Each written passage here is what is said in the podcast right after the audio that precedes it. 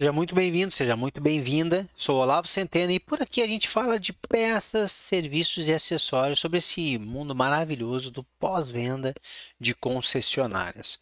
Hoje eu quero falar um pouco sobre a importância de entender e atender as necessidades dos nossos clientes aí no pós-venda. E o primeiro ponto é entender exatamente quais são as necessidades do cliente. Porque às vezes a gente cria processos, serviços, um conjunto de, de tecnologias contratadas, ferramentas para fazer algo que nós imaginamos que o cliente espera, que o cliente vai dar valor, e a gente acaba batendo com o rosto na parede. A gente acaba tendo muitos clientes insatisfeitos sem entender exatamente o porquê. E isso é complicadíssimo, ter o cliente insatisfeito e a gente saber exatamente o que levou à insatisfação já é meio caminho para poder melhorar. A questão é que muitas vezes nós não sabemos por que o cliente está tão insatisfeito e não sabemos porque nós não entendemos as suas necessidades. E sempre que eu pergunto nos meus treinamentos, palestras, workshops, qual é o problema do teu cliente? Qual é o principal problema que o teu cliente tem aqui? A maioria das vezes, a resposta que eu tenho são os problemas mecânicos do veículo. Seja um, um caminhão, uma motocicleta, um automóvel, um implemento agrícola fala sobre o problema do veículo em específico. Ah, é problema de injeção eletrônica, ah, é problema de combustível, é problema elétrico, é problema de amortecedor, é problema de freio, é problema disso, barulho, é, sei lá. Só que isso são os problemas apresentados do veículo, problema do veículo. Não é o problema do cliente. Porque um cliente que é um representante comercial, roda com o veículo todo dia para visitar os clientes e fechar pedidos e isso impactar no faturamento no final do mês da operação dele, que vai resultar no impacto gigantesco na comissão que ele vai receber, a falha no sistema de injeção eletrônica não é um problema para o cliente. O problema para o cliente é que ele está sem um carro agora, ou sem uma moto, ele não consegue visitar os clientes com aquele veículo em específico. Isso sim é um problema para ele. E se você deixar com ele um veículo para que ele faça todo, todas as visitas dele durante o dia, dois, três dias, esse cliente ele até pode ficar um pouco chateado porque o veículo dele deu problema, mas ele não vai ter um problema. Ele vai continuar desempenhando as atividades dele diárias sem problema algum. Olha quanto é muito mais fácil lidar com esse cliente.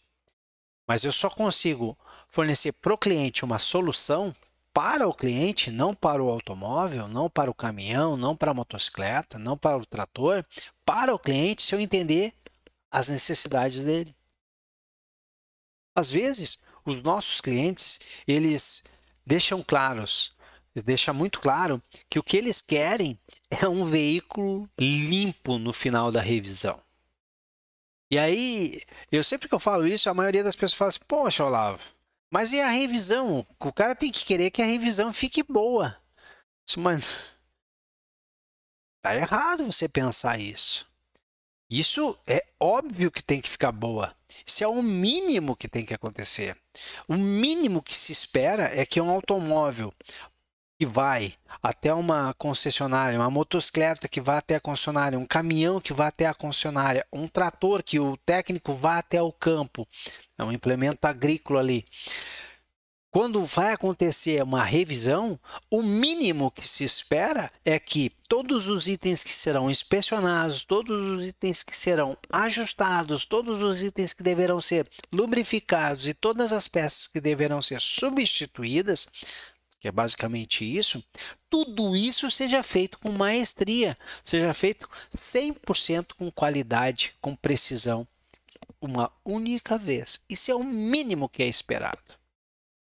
Então, por isso que muitas vezes o próprio cliente diz, ó, oh, cara, vai sair limpo o veículo? Diz, Pô, eu pensei que vocês iam me entregar o veículo limpo. E a gente fica frustrado do outro lado, diz, pô, fizemos tanta coisa, tiramos barulho, trocamos as peças, blá, blá, blá, mas isso era o mínimo que a gente tinha que ter feito. É por a gente não entender as, quais são as expectativas, nesse caso, do nosso cliente, a gente foca muito em algo que para o cliente aquilo ali é o mínimo esperado e não foca naquilo que realmente é uma grande expectativa para o cliente e acaba frustrando ele. Outro ponto é, eu tenho clientes, por exemplo, que para o cara é fundamental velocidade, agilidade.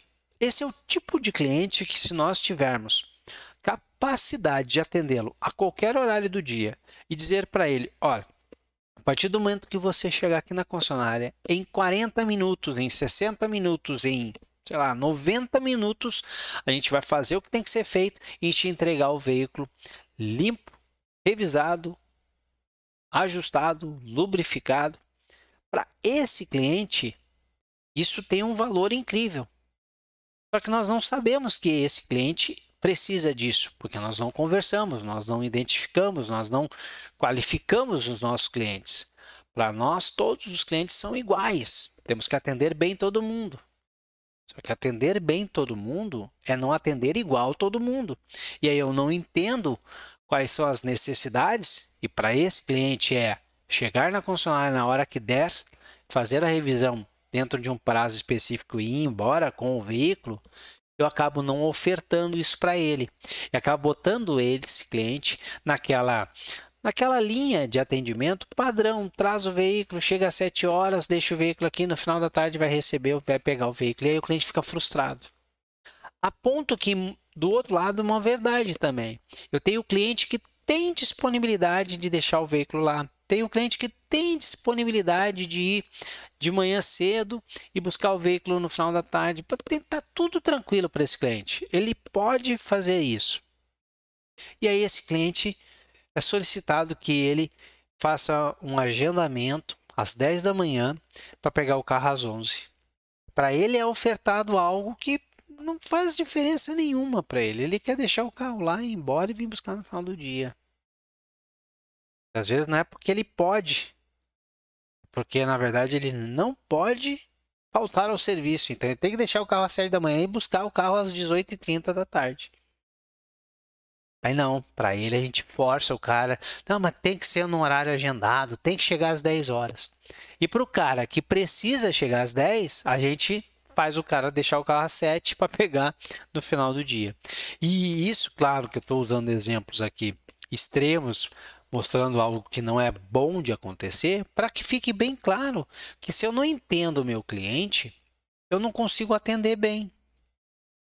Tem clientes que o veículo é um troféu, é uma conquista para ele. Não, no Brasil o automóvel é uma conquista para todo mundo. É, mas são conquistas diferentes, são tipos de conquistas diferentes. O cara chegou lá, comprou um veículo premium porque ele ele ele ele chegou no topo da carreira dele. Aquilo é um troféu. Para outros, o veículo é uma ferramenta de trabalho. E olha só, troféu e ferramenta de trabalho, nós, nós cuidamos de maneiras diferentes. As palavras-chave, os gatilhos que nós utilizamos para despertar o interesse em cada um desses dois clientes é diferente. E aí, às vezes, a gente quer ofertar para o cliente, que é uma ferramenta de trabalho, um monte de itens ligados à estética.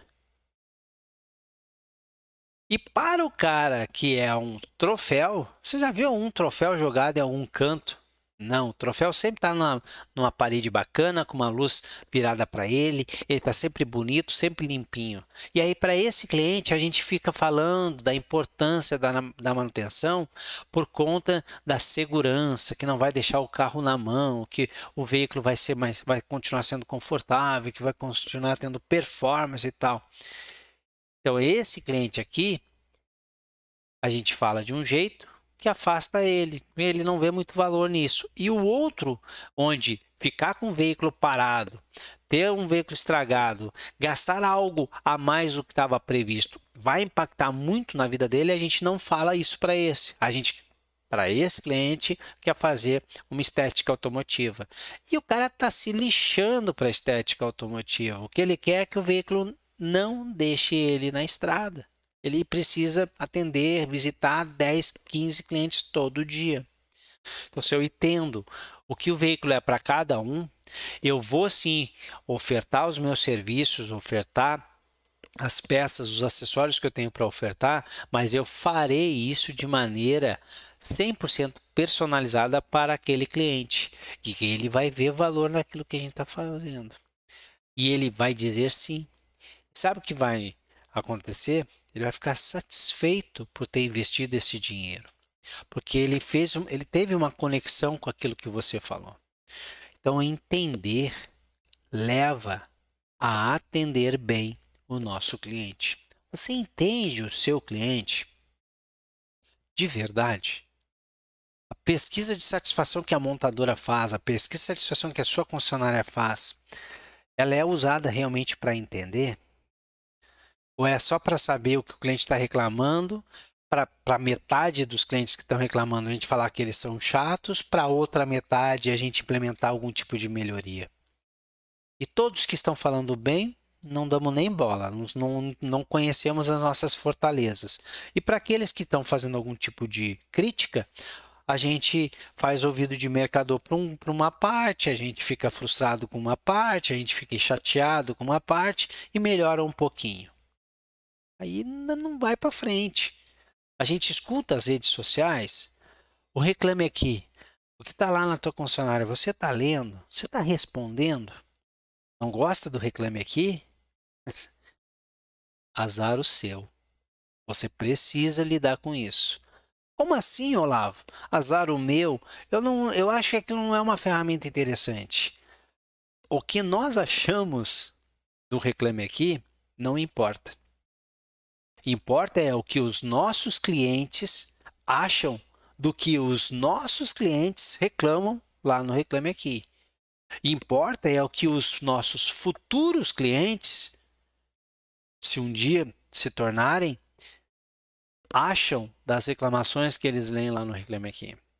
E mais ainda, importa o que percepção eles têm da nossa falta de resposta lá no Reclame Aqui. Porque uma empresa que tem reclamações e que não dá resposta alguma, já dá uma grande resposta. E ela não se importa com o que o cliente está falando. E ninguém quer comprar um automóvel, uma motocicleta, um caminhão, um implemento agrícola de uma empresa que não se importa com a reclamação do cliente. Então eu, você e um monte de gente pode não gostar do Reclame Aqui. Azar o nosso. Nós precisamos saber gerenciar as reclamações que estão lá. Porque assim a gente entende o nosso cliente. E só dessa maneira a gente vai poder atender bem os nossos clientes. Sucesso, muitas vendas e a gente se vê aí no próximo bate-papo. Tchau, tchau.